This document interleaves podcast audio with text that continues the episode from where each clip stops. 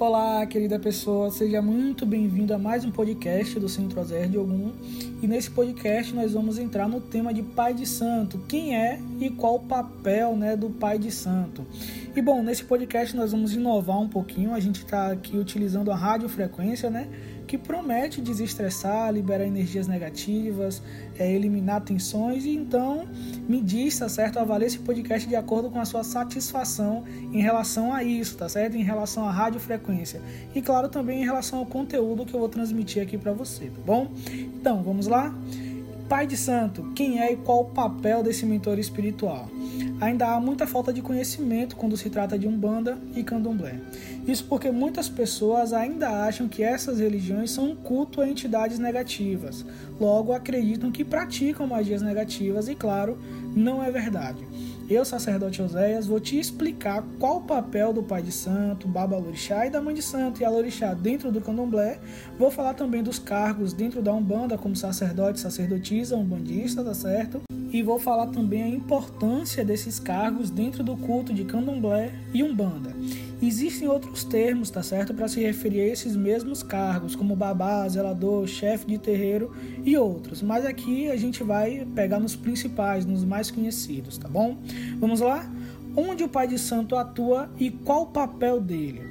Há um tempo atrás eu postei um vídeo onde falei a falta de conhecimento é a porta da intolerância religiosa. Não foi com essas palavras, mas foi o que eu quis dizer, né? É por isso que estou aqui liberando esse podcast para que você possa aprender, tá bom? Sobre esse tema sem rodeios, tá certo?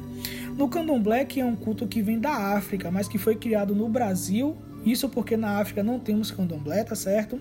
Na África existe o culto de nação, mas no Brasil foi criado o candomblé, que é uma religião com vários nichos, nações, tá bom? Isso ocorreu porque os escravos não tinham tempo para realizar os seus cultos de forma separada. Sabendo disso, vamos a um exemplo. Temos várias nações. Exemplo, o Queto, é um culto aos orixás. O pai de santo, Babalorixá, é dirigente do Ilê, também conhecido como terreiro. O pai de santo tem como papel ser mentor para os filhos de santo, os famosos Iaôs, tá bom? Os guiando diante dessa missão espiritual que assumiram são verdadeiros professores espirituais dentro da Umbanda e do Candomblé. Mas esse não é o único papel desses mentores. Eles têm como objetivo não somente transmitir conhecimento, mas também aconselhar, compreendendo e ensinando através da sabedoria espiritual. Realizar procedimentos que visam o equilíbrio energético e espiritual que irão afetar o emocional, social e todas as áreas da vida da pessoa que está passando por esse auxílio. Mas aí você se pergunta ou até mesmo me pergunta por que as pessoas falam tão mal dos pais e mães de santos. Vamos entender isso agora. O que acontece é que existem muitas pessoas que acham que estão preparadas para exercer essa função espiritual, mas estão erradas. Para chegarmos nesse patamar de pai de santo, mãe, sacerdotisa ou sacerdote, são necessários anos de práticas e aperfeiçoamento. Grande exemplo é que no candomblé, em algumas casas, o prazo mínimo para que possamos abrir um ilê, um terreiro de candomblé, é de 7 anos com as obrigações realizadas. Vale lembrar, nem todas as pessoas iniciadas no candomblé terão aval da espiritualidade para se tornar um pai ou mãe de santo. Tá aí o X da questão. Algumas pessoas não estão dispostas a esperar, praticar, aperfeiçoar e receber aval da espiritualidade. Por consequência, acabam cometendo grandes erros, que na maioria das vezes não tem volta, deixam sequelas, traumas e principalmente acabam matando a esperança das pessoas. A realidade é que na maioria das vezes essas pessoas estão desesperadas ao buscarem esses mentores espirituais. É aí que o caminho se cruzam e as besteiras acontecem. O desespero da pessoa que está buscando auxílio com a inexperiência da pessoa despreparada, mas que por algum motivo acredita poder exercer essa função de mentor espiritual, seja na Umbanda ou no Candomblé. Mas deixo claro, isso não quer dizer que todos fazem a mesma coisa. Como você pode conhecer uma casa e um pai de santo ou mãe de santo de seriedade? Pesquisando. Não há outro método além da pesquisa. São as pesquisas que irão lhe dar cada vez mais segurança, chão firme para que você não corra o risco de ser enganado ou enganada. Quais os critérios levar em conta? claro que os principais são depoimentos. Por exemplo, se você visitar o meu site sacerdoteoséias.com, você verá que tem depoimentos de clientes meus de outros estados e outros países. Outro fato a se levar em conta é a falta de reclamações. Hoje, com a internet, as pessoas não perdem tempo em expor a sua insatisfação em relação ao serviço, seja ele qual for. Mas não acaba por aqui. Veja as redes sociais desses mentores ou desses centros espirituais. Quais conteúdos são postados? Em meu Instagram, você verá dicas e deve analisar, tá certo? Qual a interação com essas publicações. Se tiver comentários negativos em relação ao serviço, já fica ligado mídias e redes sociais do pai de, ou mãe de santo ou do centro né, espiritual que você está aí prestes a realizar o seu procedimento. É claro que eu não vou esquecer das imagens que são utilizadas por esses mentores ou centro, tá certo? São as próprias imagens de um local de atendimento, dos procedimentos realizados ou são imagens de internet. Tipo, se você for em meu canal do YouTube, Centro Oséias de Ogum, você verá que a maioria dos meus vídeos são gravados em meu consultório. Mas se a imagem das pessoas em questão for de internet, é bom ficar com o pé atrás e averiguar melhor isso, hein?